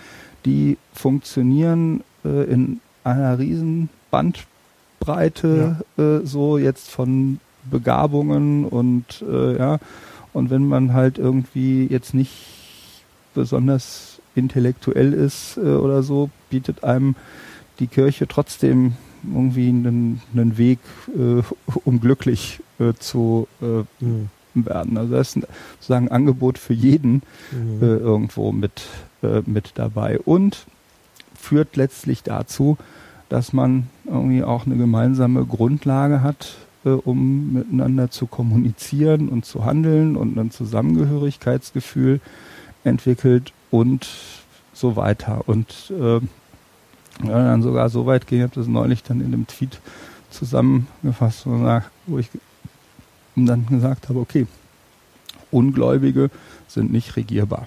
Mhm. Ja. Und das kann man so oder so äh, mhm. natürlich äh, interpretieren, aber so eine These, äh, warum zum Beispiel äh, wir in unserer Partei äh, so zerstritten sind, ist wahrscheinlich, dass äh, ja, wir einen sehr hohen Anteil einfach an Ungläubigen in mhm. unserer oder Atheisten in unserer Partei mhm. Haben. Naja, das liegt ja ähm, nicht nur, es geht ja nicht nur um den Atheismus. Kann ja auch an andere Dinge glauben. Also zum Beispiel haben Leute an den Kommunismus geglaubt. Ja.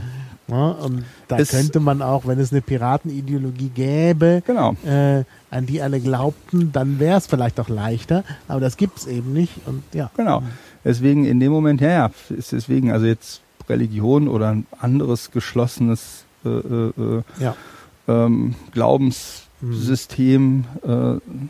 so, das ist auf jeden Fall eine, eine wichtige Grundlage äh, für gemeinsames mhm. Handeln. Und wenn mhm. jeder irgendwie sich seine eigene Philosophie entwickelt und jeder mit seinen eigenen Werten äh, in der Gegend äh, mhm. rumläuft, mhm. Äh, ist natürlich jedem irgendwas anderes wichtiger äh, mhm. als äh, so. Und dann hast du halt das Problem, ähm, dass so ganz, dass es ganz schwierig wird, mhm. eine gemeinsame Basis an der Stelle zu finden. Ich weiß jetzt noch nicht, ähm, was das jetzt äh, alles ähm, sozusagen am Ende bedeutet, also wo, wohin mich jetzt äh, sagen diese diese Dinge jetzt führen, mhm. weil ähm, ähm, ja, sagt ich also an jetzt einen Gott äh, mhm. oder so, also kann ich halt nicht glauben. Und hm. da, ich meine, es ist ja auch, auch nicht so, man sucht sich das ja nicht aus, woran man glaubt, hm. sondern entweder man glaubt etwas, aber wenn man irgendwas nicht glaubt, kann man jetzt nicht sagen, okay, ich glaube hier, ich, man kann vielleicht so tun, als wenn man an irgendwas glauben würde, aber hm. äh, wenn man vom Glauben abgefallen ist, äh, so, hm. ja, also man kann sich es nicht aussuchen, woran man äh, hm. da glaubt. Naja, gut, weiß ich nicht. Also ähm, ja. Ne, ent, entweder äh, es überzeugt einen irgendwas oder äh, es überzeugt einen nicht. Und ähm, hm. so, ich, ja, also ich kann jetzt nicht, nicht hingehen und ähm, mich, mich jetzt entscheiden, an Gott zu glauben. Ja, ja, das stimmt, das stimmt. So, ja, ja, Mhm. ja. so aber ähm, ja, in, insofern ist das natürlich äh, sagen, schon so ein bisschen, also fühle ich mich jetzt so ein bisschen in der, in der, in der Zwickmühle, auch äh, was diese Dinge angeht. Auf der einen Seite Mhm. wird Religion verantwortlich für viel Leid in, Mhm. der, in der Welt, für viele Dinge, mit denen ich Probleme habe. Umgekehrt Mhm. aber ähm, scheint es äh, ohne nicht wirklich zu gehen oder wir haben jedenfalls noch nicht wirklich einen, einen Weg Mhm. gefunden ähm, oder also jetzt der Weg, also auch wie, wie Dawkins oder so, oder, also ja, man kann natürlich sagen, schon gut als Atheist unterwegs sein. Sicher, ich weiß auch, die meisten Atheisten sind eigentlich eher friedliche ähm, Ja. Leute, aber nichtsdestotrotz,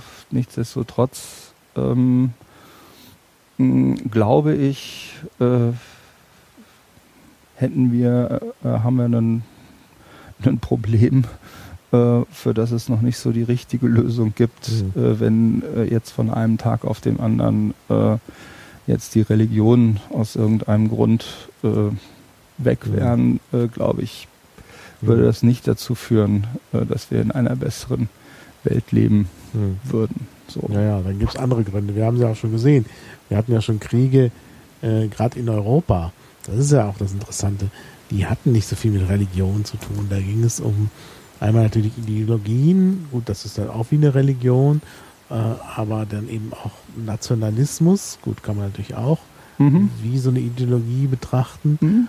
Aber das ist dann schon, ähm, Ja, ja, naja, es, es, es, es gehört halt sagen mehr äh, dazu. Es gehört eben auch äh, sagen, wo, wo die Religion mit äh, natürlich rein spielt oder, oder sehr mitspielt, ist eben sagen, schon diese spirituelle Seite, die der Mhm. Mensch auch hat. Das heißt, über Emotionen, über Symbole, über Geschichten, Mhm. über Situationen äh, einfach hm, eine ja, Gemeinsamkeiten äh, herzustellen und zu sagen, diese Seite jetzt, also Mensch ist ja kein rein rationales Wesen, sondern wir sind ja eigentlich eher gefühlsgesteuert und ähm, dieses Spiel mit den Gefühlen, hm, äh, das ist äh, halt äh, etwas, das ja ähm, das irgendwie bedient äh, oder ja, wir brauchen das. Ich meine, es gibt mittlerweile einen riesen Katalog natürlich, wo man sich bedienen kann äh, von ähm, allen aus allen möglichen Religionen kann man sich kann man sich auch seinen eigenen Katalog zusammenstellen von Meditationen und Übungen, was es sich Hm. über Yoga, fernöstliche Kampfsportarten, äh, über äh, alle möglichen esoterischen Kram, aber auch sich ja Tänze, äh, Gesang, wie auch Hm. immer, Farben, Welt, Disco. Äh, hm. ja. Aber gut, wir sind jetzt, äh, glaube ich, sollten jetzt nochmal wieder einen, eine, eine, kurz noch eine Kurve Ja. äh, zurück Mhm. äh, äh, drehen und dann doch vielleicht äh, nochmal äh, auf den Ursprung Genau, äh, ja. der Dinge kurz und- zu sprechen Genau, kommen. der Ursprung fehlt noch, weil wir sind ja noch spät eingestiegen bei der Ursuppe. Mhm. Und äh, da gibt es ja noch vorher einiges. Also, wobei man natürlich bei Dawkins da auch immer, also in, sagen wir, in der God Delusion wird das ja auch thematisiert, ähm, dass äh, ähm, ja, im Grunde wird da ja sowas ähnliches angenommen wie für die Evolutionsbiologie. Ne? Das wird ja sozusagen der Erklärung, das Erklärungsschema der Evolutionsbiologie auf, äh, also zurückprojiziert auf den Urknall. Mhm. Gut, was, was man auf jeden Fall mitnehmen kann oder wo, wofür die Evolutionstheorie natürlich steht, dieses Prinzip, was wir da sehen können, ist, dass aus einfachen Dingen komplexe Dinge Hm. werden Ja. können. Das heißt, es braucht keine lenkende Kraft oder keine Intelligenz Mhm. äh, oder so, sondern ähm, das ist äh, im Prinzip mh, hm, ja das, das Spiel der Dinge mit ein paar einfachen Regeln führt eben dazu, dass aus einfachen Dingen komplizierte Dinge werden. So. Mhm. Und Wobei man ja immer noch sagen muss, äh, wo kommen die einfachen Dinge her? Genau. Die müssen ja auch irgendwo herkommen. Genau. Und da, ich meine, gut, wenn man jetzt natürlich ganz an den Anfang geht, mhm. ähm, dann ähm, ja, hat man schon Probleme mit jetzt den, den Worten oder den Begriffen. Dann wird vieles irgendwie äh, letztlich zum, zum Wortspiel, äh, beziehungsweise in der Philosophie äh, nennt man das, äh, war das noch, wenn es um die Bedeutung von Worten geht, mir fällt es ähm, ähm, gerade nicht ein. Äh, Semantik? Nee, nee, nee. Äh, es gibt sozusagen die ganze Philosophie um die Bedeutung von, von, von Begriffen. Fällt mir gleich wieder ein. Egal. Jedenfalls ähm, ähm, geht es dann. Ähm, ja, es war noch, noch ein. Äh, also fällt's. Naja, okay. Ja, ähm, kennt man eigentlich das, das, das mhm. Wort. Jedenfalls. Hm, mal auch sagen, es ist, wird dann irgendwann leicht zu Wortklauberei. So, mhm. äh, aber nichtsdestotrotz, ich meine, Worte sind halt nun mal äh, äh, das, worum es geht dabei. Und mich hat dann zum Beispiel beeindruckt, ich meine auch immer, ja, Kosmologie natürlich äh, auch, auch sehr äh, interessiert und ähm, jetzt Quanten, äh, die ganze Quanten Theorie. Da kann man sich im Übrigen mittlerweile auf verschiedenen amerikanischen Hochschulen gibt es großartige äh, äh, Vorträge von wirklich guten Profs, äh, die man sich angucken kann. Also man kann im Prinzip online kann man Vorlesungen eines kompletten Physikstudiums von den besten Leuten mhm. sich, sich anschauen. Kann ich auch nur empfehlen, wenn man mal irgendwie viel Zeit hat. Ähm, hm. Aber okay, zum sagen zum Anfang zurück. Eine Sache, die mich irgendwie beeindruckt hat, wenn wir jetzt ganz an den Anfang gehen, ähm, war sagen die Frage nach der Masse des Universums. Hm. So. Und die beste Zahl, die wir jetzt haben für die. Masse des Universums, ist null. Mhm. So. Also man geht derzeit davon aus, äh, ja, dass die Masse des Universums null ist und zwar deshalb, weil die Gravitationsfelder, also die Tatsache, dass jetzt die Materie verteilt ist, äh, wirkt sich halt rechnerisch wie negative Energie aus und Energie ist halt ja gleich, gleich Masse und wenn man das alles irgendwie aufsummiert, kommt man irgendwie dazu, äh, ja, dass die Masse des Universums null ist. So. Mhm. Das heißt, ähm, offensichtlich braucht es irgendwie, um so ein Universum zu erzeugen, braucht man nichts. So, mhm. sondern mhm. man kann, und da gibt es andere Beispiele dafür, die wir, die wir auch sehen können, nämlich äh, die sogenannte Vakuumfluktuation, wo ähm, aus dem Nichts eben heraus auch Elementarteilchen entstehen, wo ähm, ähm, ja, man äh, dann eben äh, ein positives und ein negativ geladenes Teilchen hat, deren Ladung zusammen genau null ist und äh, wo sich der Spin auch entsprechend und alle anderen Eigenschaften sich äh, halt zu null aufaddieren und so etwas kann eben auch spontan entstehen. Das heißt, jetzt sagen, okay, mh, hm, eigentlich brauchen wir um ein Universum zu erschaffen. Gar nichts. Und es gibt ja also in der Theologie vielleicht, wenn man hingeht, äh, natürlich auch die Frage, sagen, nach der Schöpfung, da gibt es sozusagen jetzt in der Theologie, wenn man Gott noch mit reinnimmt, gibt es drei verschiedene äh, Theorien, ähm, wie das Universum äh, im Verhältnis zu Gott mhm. äh, äh, erschaffen werden, äh, äh, erschaffen wurde. Das eine war, sagen die alten Griechen, wo es die Urmaterie, das Chaos äh, gab und äh, das ist sozusagen die, die äh, glaube, Creatio ex Materia oder so. Äh, mhm. Jedenfalls kam dann Gott und hat halt diese Urmaterie genommen und daraus das Universum äh, mhm. Äh, geformt. Ähm, die ähm, weitere Theorie ist sozusagen, dass das Universum sich Gott quasi aus der Rippe geschnitten hat. Das heißt, es ist mhm. Creatio ex Deo. Das heißt, Gott hat irgendwie so einen Körperteil oder einen Teil von sich genommen mhm. und daraus das Universum geformt. Aber, und das ist das, woran jetzt die christlichen, ist das christliche Dogma, weil natürlich äh, jeder den coolsten Gott haben wollte und die coolste Art, äh, ein Universum zu erschaffen, ist eben aus dem Nichts. So die Creatio ex äh, nihilo. Genau, das ist natürlich also der Gott, der es schafft, äh, sagen, braucht man nicht mal irgendwas, Nein. sondern aus dem Nichts. Das ist natürlich ja, die, das, das ist natürlich das mächtigste äh, äh, äh, Wunder. So, aber wie wir halt gesehen haben, ist das sogar durchaus physikalisch äh, gar nicht so schwierig äh, aus dem Nichts. Man muss nur was Negatives und was Positives mhm. äh, äh, so. Und ähm, ja, und als ich mir mal so Gedanken drüber gemacht habe, jetzt wie gesagt mit der Wortglauberei hm, ähm, und speziell diese Creatio ex nihilo, ähm, ist die Frage nach dem Nichts. Was ist denn das Nichts?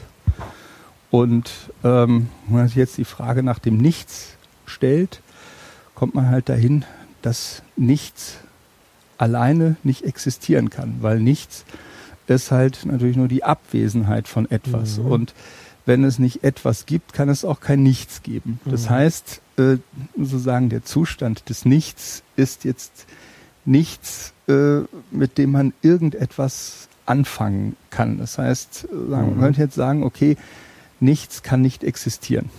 So, mhm. weil wenn nichts existieren würde, gäbe es ja etwas, nämlich das Nichts. Das heißt, ja. es ist sozusagen so eine ja, Reductio ad absurdum. Das mhm. heißt, genau. äh, äh, es ist etwas da, weil mhm. nichts nicht da sein kann. Ja. So. Mhm. mhm. so kann man sich also die Existenz von etwas erklären. Wenn man etwas hat, äh, ja. So, dann äh, ist der Weg äh, zu. Mit genügend Zufall und äh, ja, genügend dann, Zeit. Ja, der, der, der Rest ist einfach. ja, Oder, genau. Dann ist äh, plötzlich, so. plötzlich wir da und mhm. machen Podcasts. Mhm. Genau. Ja, ja. Genau, ja, so. Das ist schon. Äh, ja, das heißt, äh, so kann man das Ganze eigentlich auch komplett jetzt ohne Gott äh, irgendwo äh, erklären. So, mhm. es war halt, gab halt, es war alternativlos. Ja, sozusagen. Genau. Die, äh, ja. Naja, es ist halt Occam's Razor. Ich meine, das mhm. ist halt die einfachste Annahme. Da kann man ja, ich meine, das ist interessant. Occam ist ja eigentlich auch äh, äh, Theologe gewesen. Ja, äh, da ging es ja um die Theologie und na, letztlich auch um den Nachweis Gottes. Und aber Occam's Razor sagt eigentlich, mhm. dass es besser wäre ohne Gott. Ja? Mhm. Und ja, dementsprechend. Genau.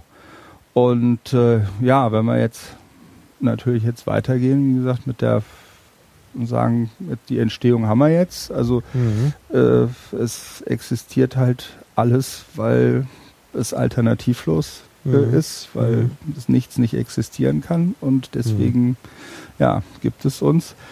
Und so die sagen die die Frage jetzt, okay, woher kommen wir, ist dann damit erklärt und natürlich die Frage, wohin gehen wir? Mhm. Und da kommt man natürlich zu dem Punkt, wenn man jetzt sagt, okay, ja, letztlich ähm, sind wir ja Vehikel für Replikatoren, mhm. so, nämlich unsere Gene. Und äh, ja, und eigentlich ähm, hm, gut sind wir jetzt als haben jetzt einen Verstand, der jetzt so weit entwickelt ist, dass wir das alles jetzt durchaus auch verstehen und mhm. begreifen können, wenn wir, mhm. wenn wir das wollen.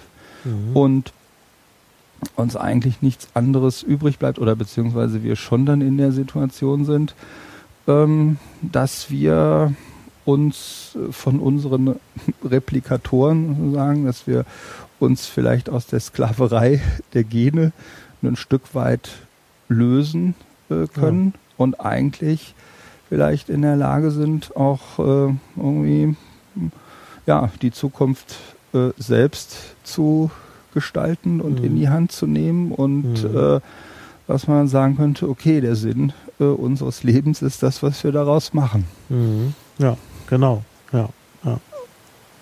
Ja, das, das, da ist was dran. ja. ja. Mhm. Und alles weitere, klar. Natürlich ist es, das haben wir alle unsere spirituelle Seite äh, mhm. so und natürlich wünscht man sich irgendwie auch immer Teil von etwas Größerem zu sein ja. und zu glauben, okay, da gibt's jetzt, gibt einem ja auch durchaus irgendwie vielleicht Trost und Kraft mhm. und so zu wissen, okay, ich habe jetzt äh, an meiner Seite den omnipotenten Beschützer, der irgendwie mir mhm. durch alles hindurch hilft, äh, kann helfen, mhm. Mhm. kann aber auch kann grandios in die Hose äh, gehen. Daneben gehen und ins, insbesondere kann es dann auch dazu führen, dass so schlimme Dinge wirklich passieren. Ja. ja. Mhm. Und da noch, obwohl das eigentlich fast ein schönes Schlusswort äh, äh, äh gewesen ist, aber ähm, so Luther mhm.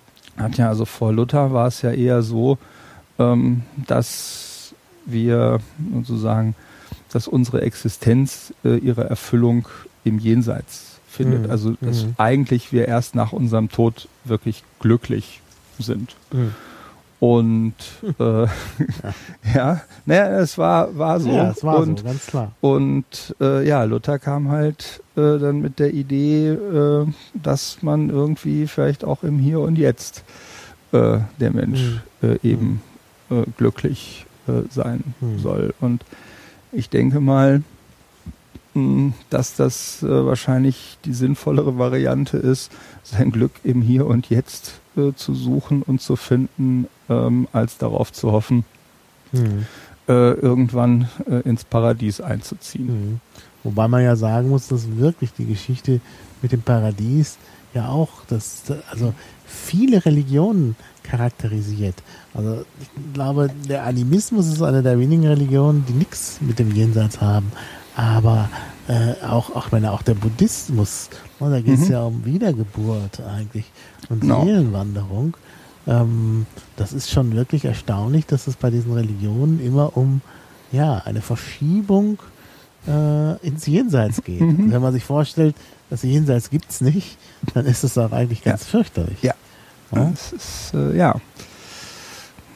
Also diese Vertröstung, also, also ja. ist geradezu tragisch. Ja.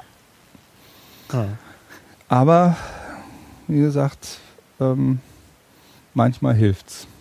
Mhm. Ja, haben wir jetzt noch irgendwas? Ja, wir gucken nochmal in den Chat. Ähm, man kann es sich aussuchen, fragt Kant, schreibt Blumenkraft. Habe ich jetzt nicht genau verstanden, was Kant jetzt da soll. Äh, siehst du den Zusammenhang? Ja gut, über Kant. Äh ja, aber da geht es ja eigentlich. Ja, ich meine, gut, ja. Ich meine, gut, mit, mit Kant nur so, also, was man eigentlich, was man, also speziell als Deutsche müssen wir mit ihm auch noch ein, also haben wir eigentlich auch ein Hühnchen mit ihm zu rupfen. Ich meine, sicherlich großartiger Typ, aber ihm mhm. haben wir halt auch diese Pflichttheorie mhm. äh, zu mhm. verdanken und Religio, ja. Lateinisch äh, mhm. ist ja Pflicht. Mhm. Und ähm, er hat äh, dem aber, ja, sagen, ähm, glaube ich, durchaus auch dem, dem Glauben dort was äh, entgegensetzen äh, wollen. Aber äh, was wir ihm zu verdanken ähm, haben, ist, äh, sag mal, salopp, äh, speziell als, als Deutsche, dass äh, Arbeit keinen Spaß machen darf.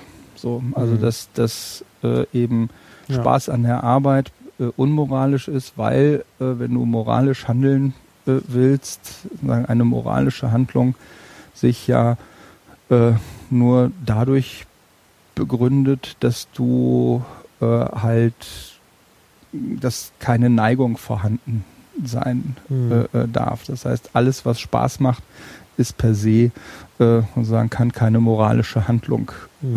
äh, begründen. Hm. So. Und äh, ja, das ist meiner Meinung nach irgendwie steckt so speziell äh, in uns Deutschen, Mhm. sag ich mal, jetzt war ich ja nur halber Deutscher bin, aber äh, ja, steckt halt, steckt halt drin, so der, der Spaß, die Freude ist halt äh, einfach unmoralisch. Mhm. Und das haben wir irgendwie Kant äh, zu verdanken, dass das äh, Mhm. gerade bei den Deutschen so tief, aber ja, dafür arbeiten wir halt alle Mhm. ganz fleißig. Und, Ja, ja. äh, Ja, ja. ja, obwohl du dich mit dem halben Deutschen nicht rausreden kannst. Ich glaube, dass, auch, dass auch die Tschechen dich Kant schwer beeinflusst ja, ja, ja. haben. Also Aber- man, das ist ja kein Wissenschaftler, der nur für Deutsche Nein, steht. aber die haben das äh, trotzdem, ja, äh, nehmen das Leben nicht ganz so ernst. Äh, also ich habe überhaupt wenig Menschen äh, kennengelernt, die irgendwie teilweise so schwermütig Hm. durchs Leben äh, äh, gehen und so wenig singen wie die Hm. Deutschen. Hm. Aber Hm. ähm, Ja, oder da- wenn sie singen, singen sie schwermütig. Das ist, äh, obwohl auch andere Leute, auch die Portugiesen, aber was heißt die? Immer diese Verallgemeinerung. ja, ja, ja, Ja. gut. Außerdem gerade auch in Deutschland, selbst wenn wir, wenn wir verallgemeinern Ja, ja. Es ist so unterschiedlich. Es ist, äh, Allein- gibt dir vollkommen recht. ja. Es gibt, ja, ja, Allein in dem kleinen Oberfranken äh, ist so Mhm. gespalten.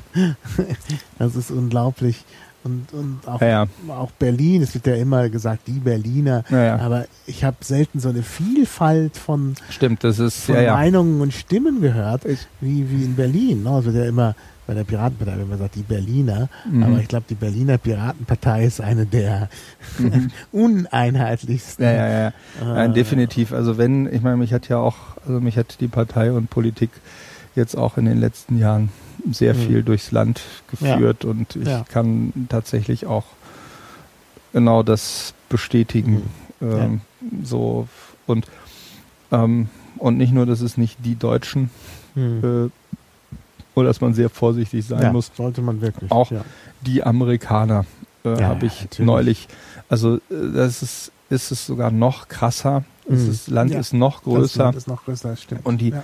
individuellen Unterschiede äh, Ja. sind dort auch noch Ja. größer. So, Hm. aber ich habe das Gefühl, wir haben jetzt irgendwie ja. das Thema wir durch, haben oder? Das Thema durch, doch, doch, So, würde ich schon sagen. Und da jetzt auch im Chat nichts weitergekommen ist, würde ich sagen, äh, kommen wir nochmal auf das, was war nochmal das Schlusswort? Da habe ich dann wieder also, ähm, Welt entsteht. ja, der Sinn, äh, Ja. also Schlusswort sozusagen, der Sinn des Lebens ist das, was man daraus macht. Genau. Ja, So. sehr schön. Ja, ich danke dir.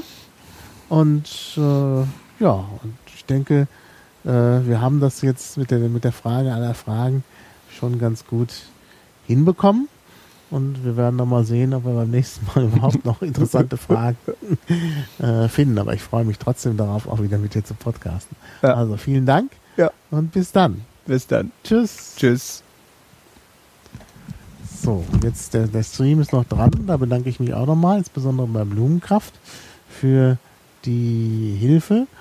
Und äh, ja, es gab irgendwie Schwierigkeiten mit dem Stream. Der war zwischendurch abgebrochen. Das lag aber mit Sicherheit nicht an mir, sondern an Xenim. Da ist hier so eine Lücke. Ähm, ja, da muss man mal gucken. Dass das, äh, also, ist besser, wenn es nicht passiert, klar. Ja, also nochmal vielen Dank in den Stream und die 43, die habe ich schon vorher gemacht. Und dann schauen wir mal, was dann demnächst kommt. Also, tschüss.